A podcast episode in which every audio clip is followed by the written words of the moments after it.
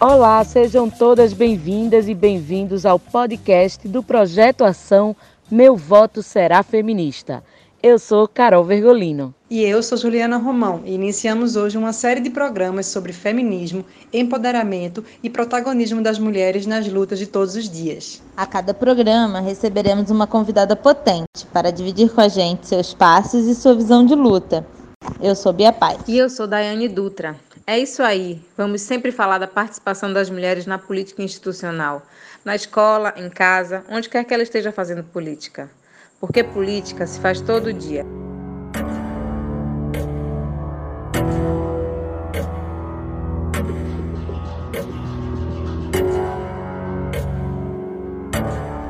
Para nós, mulheres, luta é cotidiano.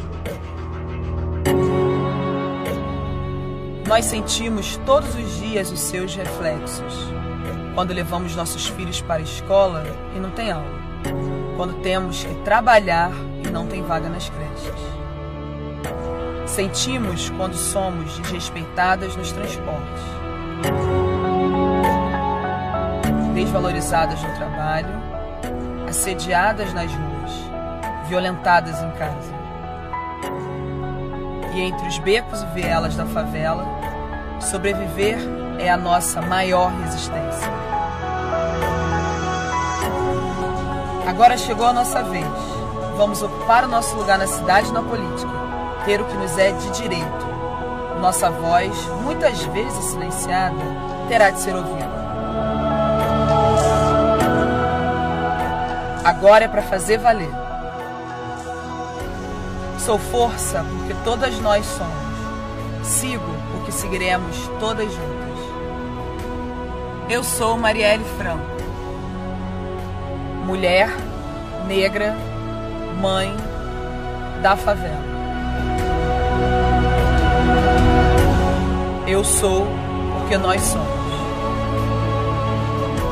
Acabamos de ouvir a apresentação de Marielle por ela mesma uma das feministas que estiveram no poder. O nosso primeiro programa vai contar a história da campanha Meu Voto Será Feminista e da ocupação da mulher na política institucional. Bia, afinal, a política é lugar para a mulher? A política é um lugar para a mulher, os nossos corpos que há muito tempo foram forjados fora do espaço da política institucional e que agora a gente deu um gás para ocupar e conseguiu, né? A gente, durante a nossa campanha, a gente conseguiu é, apoiar e trazer para próximo 96 candidaturas né, do, nas últimas eleições de 2018. E eram candidaturas para o Senado, candidaturas para as casas legislativas estaduais e federais, e algumas companheiras também disputando os executivos. Né? Teve companheiras disputando como governadoras, como co-governadoras. E na verdade, a gente fez uma chamada muito ampla, assim, né? Tanto para apoiar as candidatas, como para apoiar o ecossistema mesmo de como essas candidaturas seriam feitas, né? A gente conseguiu agregar 406 aliadas, mulheres de todo o Brasil que estavam dispostas a construir campanhas e fazer parte dessas campanhas, todas de forma militante. Foram 96 candidatas de 12 estados, seis partidos, entre eles PT, PSOL, PCdoB, PCB, PSB e Rede. E a gente, desse, dessa iniciativa inicial, a gente conseguiu eleger 14 é, deputadas, né? Deputadas no âmbito estadual e federal, sendo que com essas 14, cinco campanhas eram campanhas coletivas, então a gente conseguiu colocar 24 mulheres no poder, né? E a gente tem muito orgulho. E todas essas candidaturas juntas a gente teve um impacto de 10 milhões 767 mil 777 votos, né? De para as nove candidaturas ao executivo, 44 candidaturas para as casas legislativas estaduais, 38 candidaturas para o Congresso Federal e sete candidaturas ao Senado, né? A gente entende esse projeto como uma ocupação, uma busca por ocupação das mulheres na política, mas principalmente é uma mudança de cultura para que a mulher seja vista como é, capaz e, e, plenamente capaz de estar em qualquer espaço. Né? O lugar de mulher para a gente é, tem a frase que diz que ela é em qualquer lugar, mas para a gente o lugar de mulher é na política. A gente faz política todo dia, desde a, desde a hora que acorda até a hora que vai dormir. Então, essa campanha, ela, ela teve essas fases. Uma fase de debate sobre política, que é uma fase muito importante. Antes da gente começar a pensar, a pensar nas candidaturas, né? a gente começou a debater política, a gente fez atos lambidaços, sempre num movimento de redes e ruas, para buscar mulheres de todas as idades, de vários territórios. Depois a gente começou começou a juntar né, as potenciais candidatas e a gente vê uma transformação social muito importante que é de que a mulher que se candidata ela não precisa ser uma estrela ela pode ser qualquer uma de nós. Então o nosso debate foi muito intenso nesse aspecto né? A liderança política é aquela que se constrói no cotidiano no entorno no bairro na cidade ela vai crescendo. E quando essa mulher que é uma liderança ela tem o apoio da rede ela se torna aí sim uma estrela no sentido de poder brilhar e poder representar as outras companheiras. Né? Então a gente leva esse debate para que a mulher comum possa estar nesse lugar, quebrando a lógica de que sempre as poucas mulheres que chegam lá, elas são filhas de alguém, mulheres de alguém, né? A gente traz essa proposta de é, emancipação mesmo do espaço político. A gente pode quebrar essa regra. E depois a gente fez esse segundo movimento de encontrar as eleitas e a gente começou a formar um mosaico incrível que esses números todos que você trouxe e que foi uma catarse assim, porque foi um movimento importante para as mulheres que se candidatavam de ter um espaço onde elas pudessem estar ali conectadas com seu perfil e principalmente para as mulheres como cidadãs e eleitoras, porque todas nós temos essa tridimensão, né?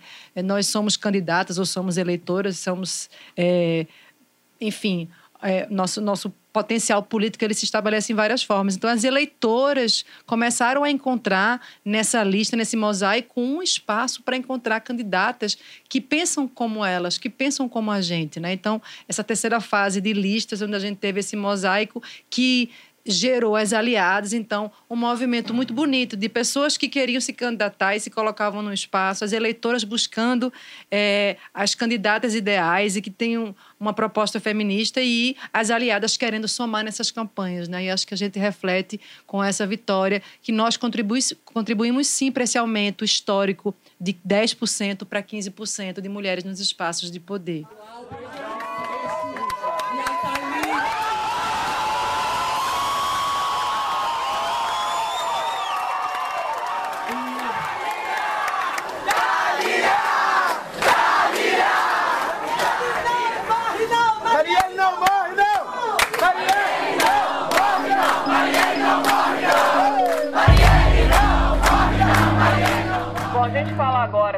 Sobre a composição do Congresso Nacional e das Assembleias Estaduais, em especial sobre as bancadas femininas.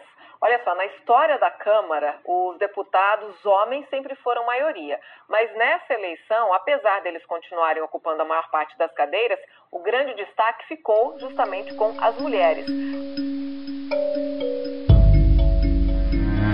Como funcionava as aliadas, né? Todo mundo pergunta isso para a gente, porque é, a gente sabe que uma das coisas que impede as mulheres de se candidatarem é elas se sentirem sozinhas, elas não terem apoio.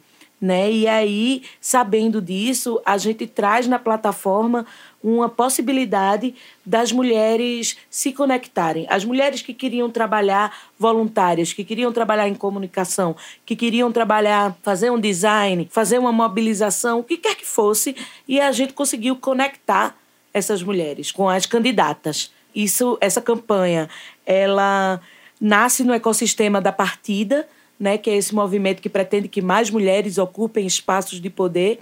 E aí, com esse ecossistema, a gente conseguiu alcançar o país inteiro né, e termos mulheres candidatas e aliadas em comunicação em todo o país. E aí, é, juntando né, é, esse diagnóstico que a gente teve inicialmente de que são as mulheres candidatas é, sem apoio, né, e que aí as aliadas poderiam ser o grande é, grupo impulsor para que essas mulheres pudessem concorrer em, em, menos desigualdade com os homens, a gente tinha um outro diagnóstico que foi o, o fato de que a gente precisa trabalhar na sociedade a cultura do voto em mulheres feministas. Né? Elas já estão se candidatando, a gente precisa é, votar em mulheres, confiar nelas, que elas são boas gestoras, que elas são boas parlamentares. E com isso, a gente iniciou um processo de trabalho é, é, em comunicação, né, em, campanha mesmo de engajamento, procurando sensibilizar, sensibilizar a sociedade em geral a intensificar o voto em mulheres, a é, é, é, convencer a tua vizinha, a tua tia, a tua mãe. É, a gente teve muitos relatos do primeiro voto feminista, meu primeiro voto feminista, né? Uma hashtag que surgiu no finzinho da campanha.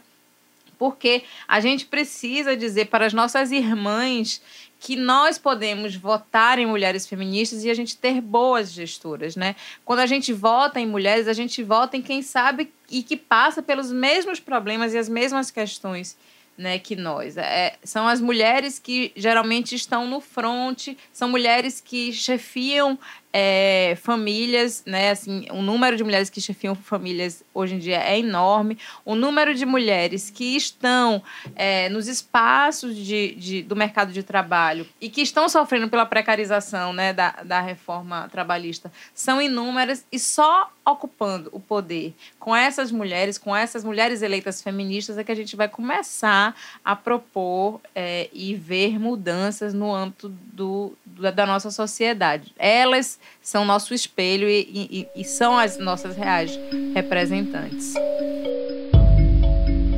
Olha só, a legislatura que começa, então, em 1 de janeiro de 2019, vai ter a maior bancada feminina já vista na história. Em 2014 foram eleitas 51 deputadas. Agora, em 2018, foram 77. Esse aumento foi de 51%. Numa outra tela, olha só, a participação feminina nas assembleias estaduais também cresceu, assim como na Câmara. O número de deputadas estaduais mulheres aumentou 35% uma das questões muito assim importantes foi a parceria que a gente fez com a Chama e com o Ocupa Política para a construção de um toolkit que a gente chamou de enxoval, é, em que é, a gente é, mostrava as principais é, experiências, né, fruto das principais experiências, a sistematização de como fazer uma campanha. Então, é, tinha conteúdo sobre mobilização de pessoas, sobre é, como fazer um financiamento coletivo, como estruturar uma comunicação dentro de uma campanha política, como fazer a prestação de contas, né, que é um tema muito técnico, que ao mesmo tempo as candidatas se defrontam é fruto da escola de campanha da, do, Ocupa Política e acabou sendo uma parceria porque a gente disponibilizou o link com esse conteúdo para as candidatas que estavam é, sendo apoiadas pela plataforma. Além disso, é, nós chegamos junto de muitas candidatas localmente at através da partida local, né? Então a gente hoje tem 17 cidades no Brasil em que a partida está presente. É, aqui em Recife, a gente tem a partida Recife. Quem quiser chegar junto, a gente tem as nossas redes sociais em que você pode é, acompanhar o que a gente vem fazendo e participar das nossas reuniões. Geralmente a gente faz as convocações pelas redes sociais. E, é, e enfim, a gente chegou localmente a partir das partidas e aí as partidas locais chegaram junto das candidatas para darem um apoio junto com as aliadas que a gente convocou. Algo muito importante assim falar é que não tem como a gente trabalhar em mudança de cultura, de a gente é, fazer produção de conteúdo ou atuar com formação política sem fazer incidência política. Então, é, o quanto que é importante que nós, mulheres, estejamos é, articuladas e mobilizadas para incidir nas, nesse ecossistema é, em volta às candidatas. Então, a gente tem os partidos políticos, a gente tem a família das candidatas, a gente tem é, o, o, o, trabalho né, dela, que pode ser formal, pode ser informal, pode ser um trabalho doméstico que não é valorizado, mas que é, faz muito parte né, do cotidiano dessas mulheres. Então a gente precisa fortalecer, incidindo mesmo, né, para que esse ecossistema esteja fortalecido para garantir que essa candidata ela também se fortaleça para enfrentar né, esse, essa jornada que é ser uma candidata e participar de uma campanha eleitoral. Era um ambiente que a gente promovia, que é o que a gente aprende muito com o, o nosso feminismo popular, de, dos territórios, de compartilhamento e segurança total. A gente não tinha nenhum pudor em compartilhar nossas estratégias com com companheiras de outros estados e com candidatas de outros partidos também, né? É importante dizer que a gente é, juntou um, um, monte de projeto feminista, mas que era suprapartidário, orientado para a esquerda, para o campo progressista, mas que eram companheiras de partidos diferentes e que não tinham.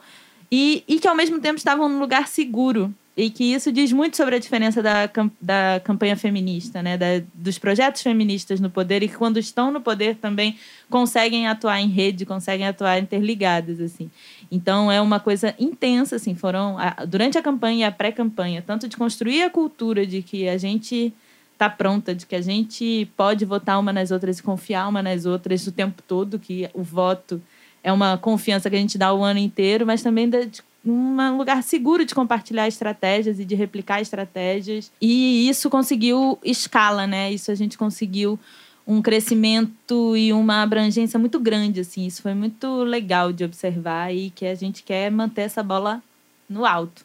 Isso, e desde que a gente começou, a gente não parou. A gente fala do, do ápice, né, que é o momento do voto propriamente dito, onde a gente vai para as urnas e vota e se manifesta, mas a gente vota todo dia. A gente vota quando a gente escolhe a, pessoa que a gente vai votar. A gente vota quando a gente vai comprar um produto e esse produto tem uma origem que foi produzido por uma mulher, quando a gente escolhe uma pequena, um pequeno comércio de uma mulher em vez de ir para um grande mercado, a gente vota quando a gente presta atenção no que as feministas estão fazendo, a gente vai lá e dá o apoio, dá o suporte. E a gente viu muito esse, esse, a importância de que isso seja realmente permanente. Na, na primeira fase, quando a gente começou a conversar e a debater numa esquina, no mercado, dentro do ônibus, tomando um café com, a, com, com alguma mulher, conversando com uma mulher desconhecida, a gente viu a importância da compreensão do que é o voto feminista. A, a palavra feminista espanta muito ainda. Então a gente tentou e a gente tenta desmistificar esse nome, né? Que a gente pensa na, na no feminismo, a mulher feminista ela nem sabe muitas vezes, né? É, se ela sente que ela é oprimida dentro de casa, se ela sente que ela trabalha mais que o homem, se ela se sente desvalorizada, se ela sai de casa e se sente insegura, né, com medo de, que, de ser estuprada, de ser violentada, de sofrer algum tipo de violência, quando ela sabe por prática que o mundo é muito mais pesado para ela do que para qualquer outra pessoa, ela quer mudar essa realidade, ela é feminista também. Né? Então, a ideia de que é, eu posso votar, e eu posso votar numa mulher que pensa como eu e que se ela estiver lá, ela vai lutar pela minha causa. E a minha causa é igual a de muitas outras mulheres. Né? A gente viu muito, a gente percebe muito na nossa prática de que é, quanto mais isoladas as mulheres, elas não percebem como o, o, a demanda delas é igual a de todo mundo. Quando a gente se junta numa reunião da partida, quando a gente se junta na rua, a gente vê, caramba, quantas mulheres querem uma mudança. E a gente quer uma mudança que não é para trocar de lugar e inverter, a gente quer uma mudança para todo mundo tenha direito, é uma mudança de inclusão, né? O nosso feminismo é um feminismo que inclui todo mundo. É, e a gente, esse debate promove essa percepção que, que é uma conscientização, que é um, um, um processo de, de é, consciência política que é fundamental para a gente avançar na paridade ou em qualquer espaço na democracia. Agora, eu queria fazer uma provocação aqui para as minhas companheiras Bia, Ju e Carol da campanha Meu Voto Será Feminista, que foi um despertar nosso a partir da eleição dessas mulheres, né? O quanto que a gente precisa cuidar dessas mulheres que foram eleitas. A gente é, já sabe que a gente realmente tem a possibilidade de eleger mais mulheres feministas e quando a gente desperta para isso, a gente consegue avançar, mas quando essas mulheres chegam lá, existe um ataque a elas é, em relação a, ao seu cotidiano, né, nesse parlamento. E é algo que a gente está chamando, intitulando, e o movimento feminista em si, de violência política de gênero que é um conceito novo, apesar de já existir há muitos e muitos anos, décadas inclusive, mas que vem trazendo para a gente de uma forma mais estruturada o que é essa violência dessas mulheres eleitas que chegam lá. É, e aí é, a gente tem é, algumas mulheres organizadas, mulheres e movimentos organizados para propor projetos de lei. A gente tem iniciativas das próprias mulheres eleitas que promovem uma resistência a esses homens, né? Geralmente são homens que é, são os, os, os principais agressores é, e são os que são os, os agentes dessa violência. Mas é muito, há muito que se fazer, né? Como é que é essa violência, assim, é, da gente que tá com essa campanha super importante na rua? Como é que pra gente ver, né? Como é que a gente pode pensar isso para o futuro? É, a gente viu na chegada dessas mulheres, né? Inúmeras reações nas casas legislativas, né? Elas foram barradas várias vezes, porque é aquilo, elas não se vestem como é, os homens esperam que elas se vistam. Elas, elas são, muitas delas, mulheres negras, então sofrem racismo nas assembleias legislativas, né? Quando elas chegam lá, elas são ameaçadas em redes sociais pela forma como elas se colocam, pelo que elas dizem e as feministas mais pelos que, pelo que elas defendem. É, a violência política contra a mulher ela acontece desde o momento que ela entra né, no, no parlamento, né, e, a, e chegou ao ápice, que foi o assassinato de Marielle, que era uma mulher eleita, vereadora, né, defensora dos direitos humanos. Então, o ápice da violência é o assassinato real é, é, de uma parlamentar eleita. Agora com a palavra, a excelentíssima senhora vereadora Marielle Franco. Minha palavra é a palavra de mulher, mas vale. Não é só a palavra de homem que vale, não. Se a gente faz debate pelo direito à vida. A vereadora Marielle Franco foi assassinada a tiros o agora assassinato brutal assassinato da, da vereadora, Marielle, Marielle Franco, Franco, e do motorista Anderson Gomes. A polícia fala em execução, mas ainda não sabe explicar os motivos. Tem um tipo de investigação, aí tem outra linha, aí depois vem outra coisa, depois não sabe se é verdade. As famílias e a sociedade cobram as respostas. Ah, essa análise não é uma análise simples. Sem mais, satisfeito. Seis fuzis, pelo menos, armas longas, foram arremessadas é, no oceano. Era uma o segundo assassinato, o assassinato da reputação dela. Quem matou, quem mandou matar e por quê? Por quê? Por quê? Por quê? Por quê? Por que decidiram matar? Ninguém chama ninguém para uma festa que vai ser ruim, que você vai sofrer, que você não pode mais ver rede social, que você é, é ameaçada, você, sua família. Mas tudo isso é resposta ao tanto do incômodo que as mulheres no parlamento é, é, geram, né? Inclusive esse incômodo, elas estão nas mulheres de esquerda, mas também estão nas mulheres de direita, porque há mulheres de esquerda e mulheres de direita no parlamento hoje, na Câmara, na Câmara é, em Brasília, né, na Câmara Federal, que tem que tem escolta, né? Então como é que você vive uma vida com escolta? E é uma forma de asfixiar essa violência política, é uma forma de asfixiar as mulheres na possibilidade de lutas e de engrandecimento delas, porque a partir do momento que você não pode dizer onde você está, qual é a sua agenda, porque você pode ser ameaçada, a partir do momento que você não pode colocar vídeo seu falando, porque as redes sociais, os robôs todos vão lá entrar e lhe massacrar, né? Isso é uma forma como o sistema está fazendo de asfixiar e retirar essas mulheres da política.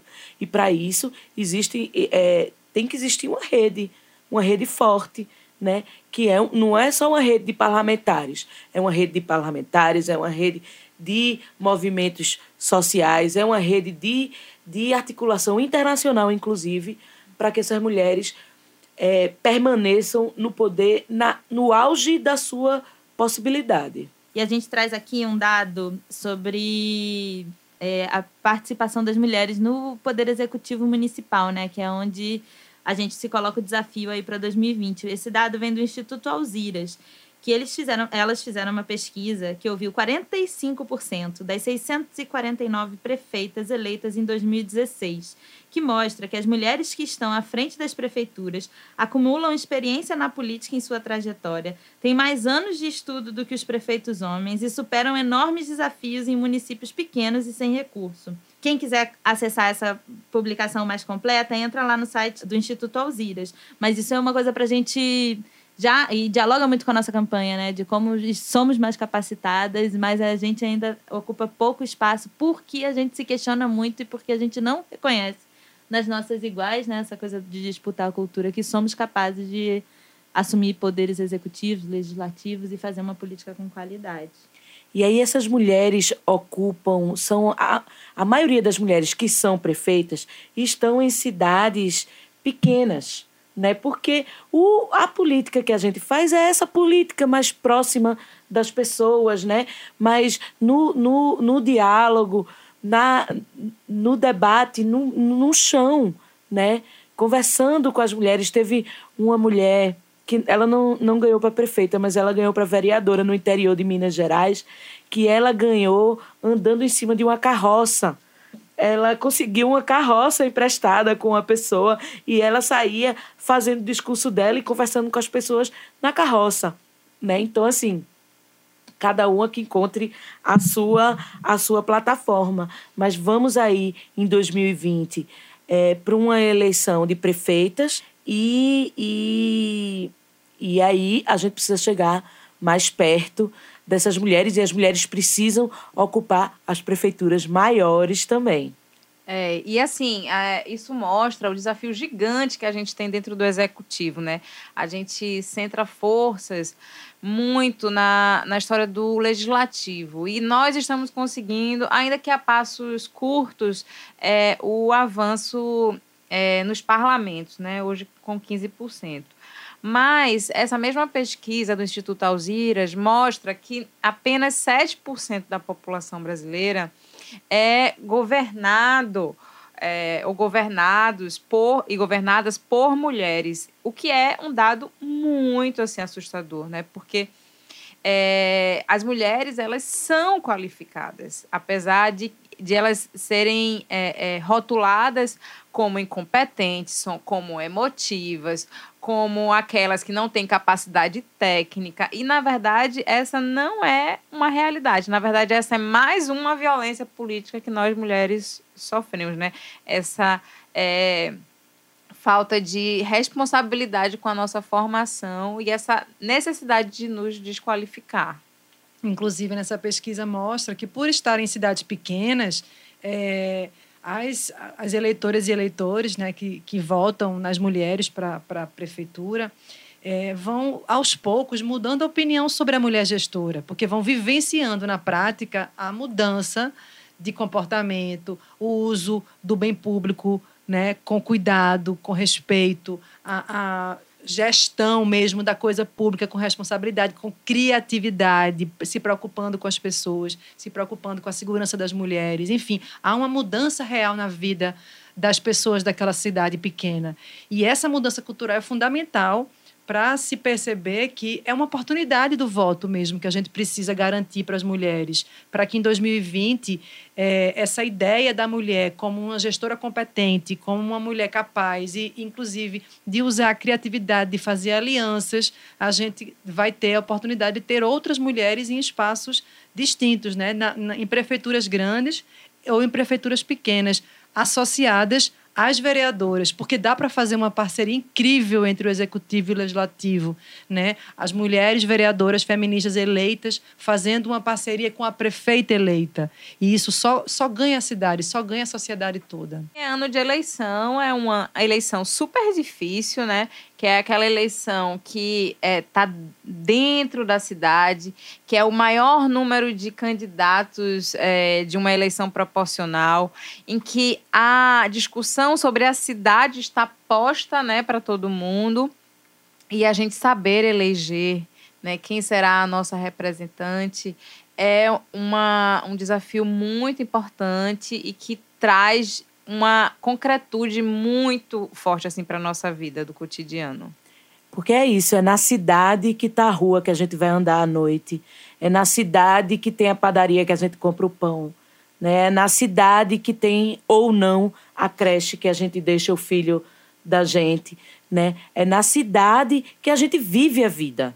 É a cidade que ela é o lugar da vida que a gente é, que, que a gente tem no cotidiano. Então, quais são as propostas das mulheres para essas cidades a partir de um olhar de uma mulher, né? Então, é, é isso. A gente precisa é, despertar para esse voto é, feminista e despertar para essas para essas propostas dessas vereadoras, dessas prefeitas, para deixar a cidade pronta para as mulheres, né?